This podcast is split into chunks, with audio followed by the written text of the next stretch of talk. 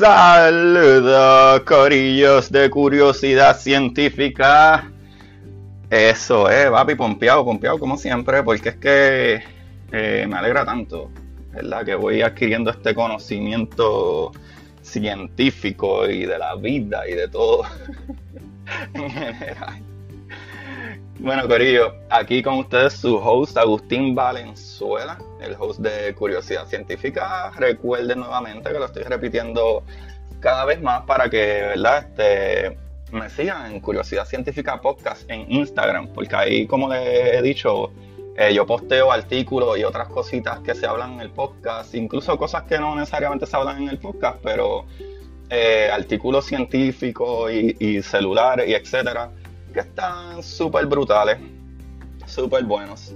Eh, hoy vamos a empezar como siempre, arrasando, volando cabeza, Corillo, porque mira, en estudios de la Universidad del Estado de Pensilvania, o por lo menos el artículo es, ¿verdad?, de, Penn State, ¿verdad?, de la Universidad de Pensilvania, Estado de Pensilvania, ¿verdad? En este artículo, ya verán lo que vienen por ahí, Corillo en este artículo, ¿verdad? Eh, del website de la Universidad de Pensilvania, eh, hay un jellyfish o una medusa, o en mi super traducción, un pez gelatina. Yo creo que yo le puedo decir así, la jellyfish. No sé, ustedes decidan. Lo cual el nombre le voy a, como, lo voy como siempre a masacrar porque ustedes saben que yo soy malísimo, pero trataré de hacer lo mejor que pueda. El nombre de este jellyfish es Turritopsis nutricula. Turritopsis nutricula. Ya, como quiera, lo repetí dos como que. o mejor dicho, jellyfish inmortal. ¿Qué, qué, qué tú dices? Sí, mi gente, esta especie, eh, eh, ¿verdad?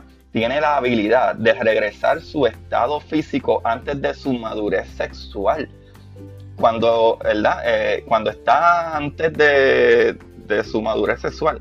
De acuerdo a, este artículo, ¿verdad? Si esta criatura, este jellyfish, se siente, está herido, enfermo o incluso amenazado por algún depredador, esto está brutal, loco. ¿Sabe?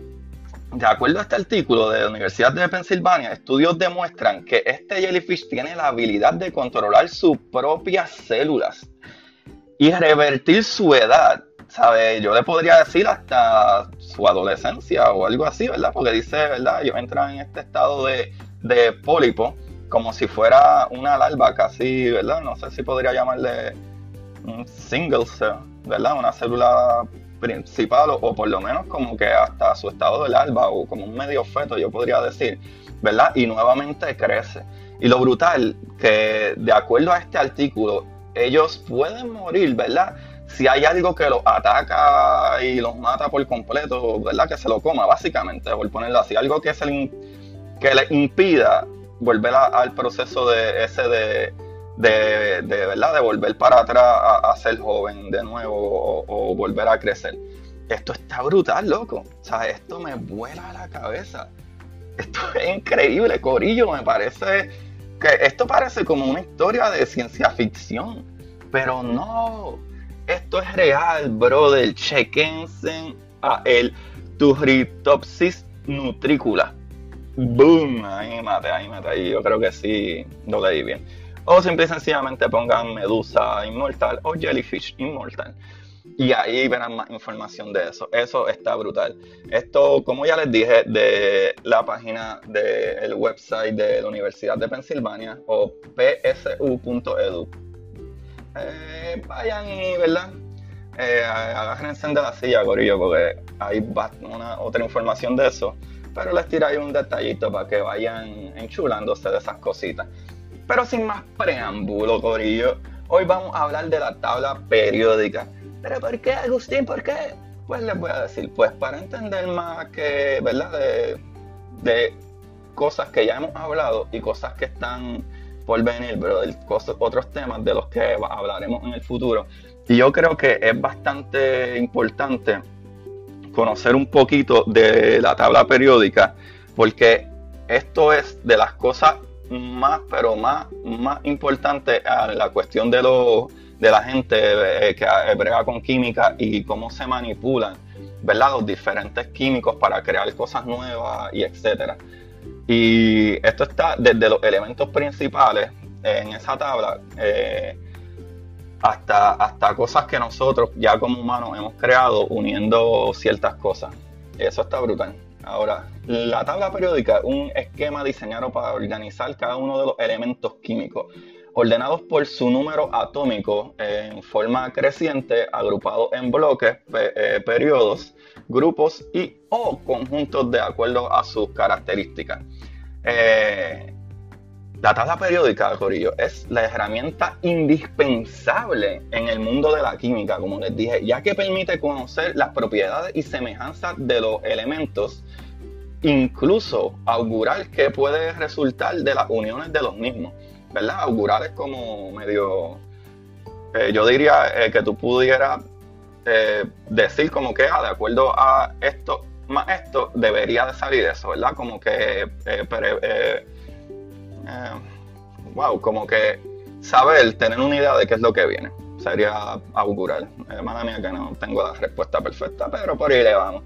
La primera versión aceptada de la tabla periódica debido a que, ¿verdad? Aventajó de una ventaja en una ordenación sistemática de los elementos en grupos naturales fue presentada por el químico ruso Mendeleev en 1969.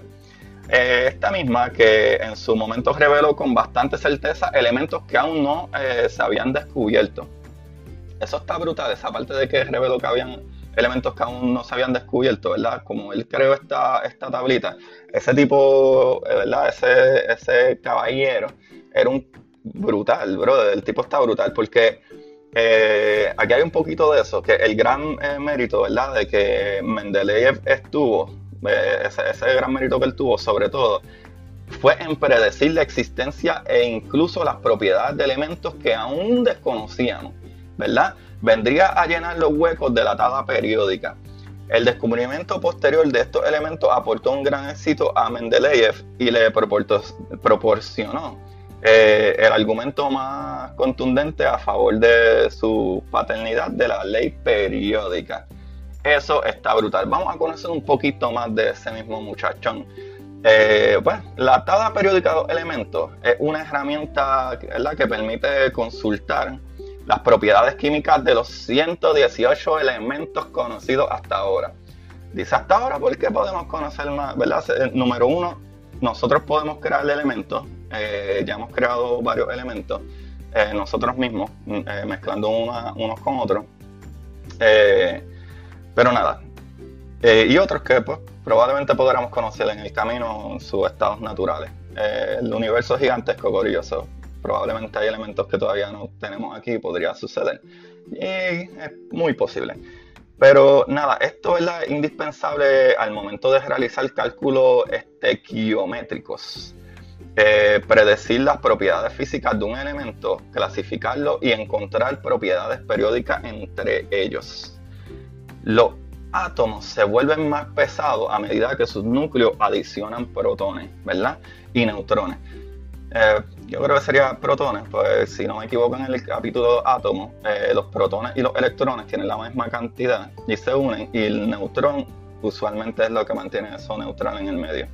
Son los cuales deben, ¿verdad? Eh, también estar acompañados de nuevos electrones. Lo que en el capítulo átomos les dije por la misma cantidad de protones está la misma cantidad de electrones. De lo contrario, no sería posible la electroneutralidad que conocimos. Eh, así algunos átomos son muy livianos, como el hidrógeno, y otros súper pesados, como el organesón. Ahora, que eso está súper brutal.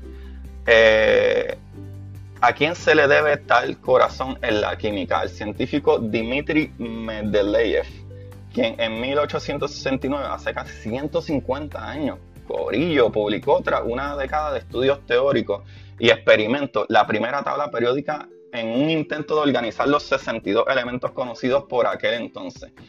El tipo estaba brutal. Para ello, Mendeleev se basó en las propiedades químicas, mientras que paralelamente Lothar Meyer publicó otra tabla periódica que estaba organizada de acuerdo a las propiedades físicas de los elementos. Inicialmente la tabla contenía espacios vacíos, cuyos elementos no habían sido conocidos por aquellos años. Sin embargo, Mendeleev fue capaz de predecir eh, con apreciable exactitud varias de sus propiedades. Algunos de estos elementos fueron germanio, lo cual se llama AKA silicio, y galio, AKA aluminio. Eh, las primeras tablas periódicas ordenaban los elementos en función de su masa atómica. Este ordenamiento dejaba entrever alguna periodicidad, ¿verdad? repetición y semejanza en las propiedades químicas de los elementos. No obstante, los elementos de transición o concordaban con este orden ¿verdad? Eh, ese era un problema, ¿verdad? Que no concordaban, disculpen, eh, ¿verdad? No concordaban y tampoco los gases nobles. Por esa razón fue necesario ordenar los elementos considerando el número atómico. ¿Qué es el número atómico? Pues el número atómico es el número de protones, ¿verdad? Que un elemento tiene. Eh, como en el capítulo del Sol, si voy a hacer una pausa aquí, ¿se acuerdan que eh, el Sol es 75% hidrógeno, ¿verdad? Eh, 20 y pico de por ciento helio y otros gases y etcétera, y polvo y etcétera. Pues se acuerdan que como el Sol tiene esa fuerza eh, gravitacional tan fuerte en ese, en ese centro, en ese núcleo, que ala tan fuerte esas partículas del hidrógeno y jala esos protones y hace que choquen y esos protones se unen con otros y crea una, una, ¿verdad? una reacción nuclear de esos átomos que cuando se destruyan o, chocan, colisionan, que hacen como esa explosión, por la fuerza electromagnética de, ¿verdad? de los electrones que los unen, vuelven y se unen y, y unen más protones juntos cada vez que se colisionan, ¿verdad? Eh, que eso es lo que sucede que en el mismo centro del Sol, después de que ese helio choca y se une y convierte en algo más, termina siendo, eh, eh, digo, ese hidrógeno choca, termina siendo helio 4, que es un, helio de cuatro partículas, ¿verdad? De cuatro protones, o ese número atómico. Que en aquel momento es que hace esa reacción que, ¿verdad? Este, este, nuclear ahí y suelta ese fotón que es la luz que llega hasta donde nosotros. ahí entendemos un poquito más sobre eso. So, ya ustedes saben que cuando hablan del número atómico es el número de protones que tiene ese elemento. So, de aquí junto al arduo trabajo y contribuciones de muchos autores se perfeccionó y completó la tabla periódica ¿verdad? del Mendeleev. como siempre mutilando. Mala mía, Corillo. Ahora, un poquito de historia de la tabla periódica, porque esto no fue como que de ahí nada más. O sea, el uso de los elementos como la base para predecir eh, el entorno, ¿verdad? Más precisamente de la naturaleza, se ha utilizado desde la antigüedad. Sin embargo, en aquella época se hacía referencia a estos como las fases y estados de la materia. ¿Sabes? Se, se le conocía diferente porque no había tanto, ¿verdad? Como ahora, conocimiento sobre esto y no de la forma ¿verdad? en la que se la referencia a partir de, la Edad Media. Solo los antiguos griegos tenían la creencia de que el planeta que habitábamos estaba formado por cuatro elementos fundamentales. Fuego, tierra, agua y aire. Si se acuerdan de, de, de Fifth Sense, la película de Bruce Willis que está brutal, me encanta, pues ahí está. Es basado en eso. Pero por otra parte, en la antigua China la cantidad de elementos eran cinco. Y a diferencia de los griegos, estos excluían el aire. E incluían al metal y a la madera. Esto está brutal. pero lo brutal es que el primer descubrimiento eh, científico que hizo en 1669 por el alemán Henning Brand, quien descubrió el fósforo, a partir de aquella fecha todos los elementos posteriores quedaron registrados. Que by the way, valga la aclaración, de algunos elementos como el oro y el cobre ya, ¿verdad? ya se conocían antes del fósforo, pero la diferencia es que nunca habían sido registrados. Después de ahí fue que vinieron y empezaron a, a registrar todos estos elementos y etcétera. Ahora, vamos allá algo importante es el de cómo se organiza la tabla periódica. Como dijimos, al principio se organizó de una manera, fue como que por la masa y etcétera, y después dijeron, mira, vamos a organizarla mejor por la cantidad del número atómico. El número atómico es la cantidad de protones que hay por ese cada elemento, ¿verdad? Eh, que por ejemplo, ustedes saben como el H2O, ¿verdad? Dos de hidrógeno y uno de oxígeno hace agua. Pero el hidrógeno tiene un solo protón ¿verdad? Y si ustedes buscan en la tabla periódica, el oxígeno tiene 8. So, pero la unión de dos de hidrógeno y uno de oxígeno, eh, que es lo que hace el agua, básicamente, no estoy yendo un viaje aquí, pero básicamente serían como 10 protones juntos, ¿sabes? que son dos de hidrógeno, porque el hidrógeno solo tiene un protón y el oxígeno tiene 8. So, anyway, eso soy yo acá pensando y tirando cosas a lo loco. Pero, por ejemplo, cuando tú ves las tablas periódicas de, todos esos colores que hay ahí y etcétera, yo me he fijado que no todos pintan la tabla periódica idéntica, la pintan bastante parecida, pero tienen ciertos colores. Ahora, ¿qué son esos colores y por qué hay unos sobre otros y por qué los ponen de esa manera? Es porque eh, unos materiales, ¿verdad? Este, eh, de, de, esta tabla, ¿verdad? Con otros elementos, disculpen, es que tienen cosas en común. Por eso están puestos de esa manera y pintados de esa manera. Probablemente cuando ustedes vayan a ver una, una tabla periódica, arriba va a tener más o menos como a lo mejor una guía de que como que, ok, el color más morado pues son metales tales, o el color más esto es, gases tal, o etcétera, ¿verdad? Pero por ahí más o menos es que se deja, ¿verdad? Llevar esto.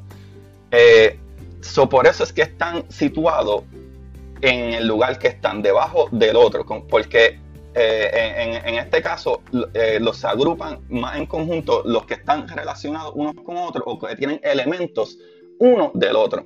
Algo que está brutal que yo no, me había, no sabía tampoco, pero si ustedes se fijan, eh, ese número que tienen en la esquina de arriba o arriba del elemento, por ejemplo, el, elemento tiene unas letras o dos letras juntas, ¿verdad? Y ese sería eh, eh, como que el elemento, como que la O de oxígeno, la HE de helio y etcétera, ¿verdad? Pero algo que está brutal es que ese numerito que está ahí no es un número random ni el número del, cuadrito. Porque, por ejemplo, desde el BA 56 hay un espacio en blanco que fue como que lo de Mandalay. Eh, dijo como que ah, probablemente van a haber elementos que vamos a conseguir, pero de ahí brinca al 72. So, ahí en ese medio deberían de haber otros elementos que a lo mejor no estamos conociendo todavía. Eh, ¿Qué pasa? Por eso es los colores. Los colores semejantes que tienen eh, eh, esos elementos cosas en común. Y los números arriba es la cantidad de protones que tiene. Con esto dicho, Corillo, hay un artículo aquí que es viejito de CNN, porque ese artículo lo trajeron porque los científicos habían creado un elemento nuevo con 115 protones en él pero eso no es lo tan importante. Eh, eh, yo quiero traer este, este, eh, ¿verdad? este artículo porque aquí me dice que el elemento de todo el artículo, madre mía, pues no era tan interesante, excepto que aquí sí te dice algo interesante, que es que el elemento más pesado de la tabla periódica que se encuentra de forma natural, ¿verdad? En la naturaleza, es el uranio, el cual tiene 92 protones. su número atómico es 92. Eh, si volvemos otra vez para la tabla periódica, si volvemos hacia atrás, eh, el uranio en la tabla periódica lo van a ver eh, en la, la, parte de abajo, eh, la última línea es como el tercero, ¿cómo es? Sí, como el cuarto creo, de izquierda a derecha, horizontalmente. Fuera de ahí, Corillo, otra cosa importante es este eh, ¿verdad? Que con todo esto dicho, y ahora que tenemos este conocimiento, creo que podemos entender un poco más cómo funcionan ciertas otras cosas como en, química, ¿verdad? Como cuando había dicho que se unía, ¿verdad? Este, eh, el sodio metálico con el eh, clorín, ¿verdad? Con el clorogas y hacía otro, esas dos cosas unidas, que era nuestra sal, que eso está brutal. Eso es parte de la importancia tan súper buena cabeza que hay. Al nosotros tener el entendimiento de estos elementos, nosotros podemos crear elementos nuevos que lo hacemos y, y se nos hace mucho más fácil, ¿verdad? Ya que, ya que te lo agrupan eh, de manera eh, más razonable o razonable de, los que son familiares y tienen eh, cosas en común para esos elementos. Pero, ¿qué más fascinante que eso, brother? Para mí eso está súper brutal. Espero que hayan entendido eh, pues para mí mismo incluso es un poquito medio, eh, ¿verdad? No tan fácil de entender, por lo menos para mí trate de traérselos lo mejor posible. Ahora, como siempre, espero que nunca se me olvide, porque a veces se me olvida, pero por lo menos hoy lo tengo aquí, de los websites que saqué esta información, ¿verdad? De lifeder.com, L-I-F-E como life, D-E-R, todo junto.com, cnnmundo.com, VIX, V-I-X.com, tabla.info. Ahora, otro segmentillo, que verdad, otro segmento que voy a traer aquí, que me tripea mucho. Eh, a lo mejor no todo el tiempo tengo, sino estoy leyendo algún libro, pero gente, me pueden tirar, eh, ¿verdad? Libros que ustedes hayan leído. Yo voy a tirar los que yo he leído porque me gustan, porque, o sea, libros que en verdad me interesan, pues si no es tan cool, pues a lo mejor no lo traigo. Este, eh, pero son libros que por lo menos para mí digo, diablo, es que esto está brutal, Dios mío, señor, esto está, wow, me vuela la cabeza. Y por ejemplo, el libro del día va a ser The Butchery Art. Así mismo, The Butchery Art. Yo podría decirle en traducción como que eh, el arte del carnicero. O este libro es de Lindsay Fitzharris. Disculpenme, gorillo. ¿Por qué ese libro está brutal? Porque ese libro es basado, brother, en las cirugías de alrededor de los años 1800, Corillo. De 2800 a 1800 y pico. ¿Tú sabes por qué el libro está brutal? Porque por lo menos yo no lo pensaba hasta que empecé a leer el libro. Esto es basado, ¿verdad?, en el, trabajo victoriano de la medicina, de unos archivos de, cirugía y etcétera, de Joseph Linters que es el, cirujano en, que Lindsay Fitzharris basó este libro. Brother, algo que les tiene que volar la cabeza, piensen, en los 1800. Para los 1850 por ahí fue que vino la anestesia, o empezaron a salir las anestesias. Diantre, eso, eso está brutal. Porque ahora ustedes le van a, por lo menos a mí, eso me voló la cabeza como que diantre, yo no había pensado en eso. Este libro es basado en la cirugía para aquellos tiempos, pero no había anestesia. ¿Cómo se debía sentir lo que hacían? Por, si te tenían que picar una pierna porque estaba infectada, ¿y qué sucedía después de eso? ¿Y, qué métodos de, desinfectar cosas existían? Eh, esto está brutal, este libro está súper brutal. Búsquenlo, The Butchering Art, de Lindsay Fitzharris. Pero con eso dicho, Corillo, como siempre, búsquenme en Curiosidad Científica Podcast. Ahí eh, me pueden escribir, me pueden comentar, me pueden dar más información de la que yo no sé. Y nos seguimos ayudando mutuamente y, conociendo más el uno a otro. Entonces, eh, como siempre les digo y los dejo, mi gente, siempre busque la manera de aprender que más te divierta. ¿Ok? So, cuídense y feliz Día de las Madres a todas las madres que tuvieron su día ayer domingo. Eh, aquí los deja su host Agustín Valenzuela muchos, muchos saludos a todos ustedes y, ahí eh, les doy muchas gracias que los que siguen escuchando este podcast me apoyan y sigan compartiéndolo, sigan compartiéndolo con sus amigos y, y como que no, papá, yo sé un poquito más de esto que tú, porque yo escucho curiosidad científica y me educo y estoy matando la liga. So ya tú sabes cómo es. Con ellos se cuidan. Bye bye.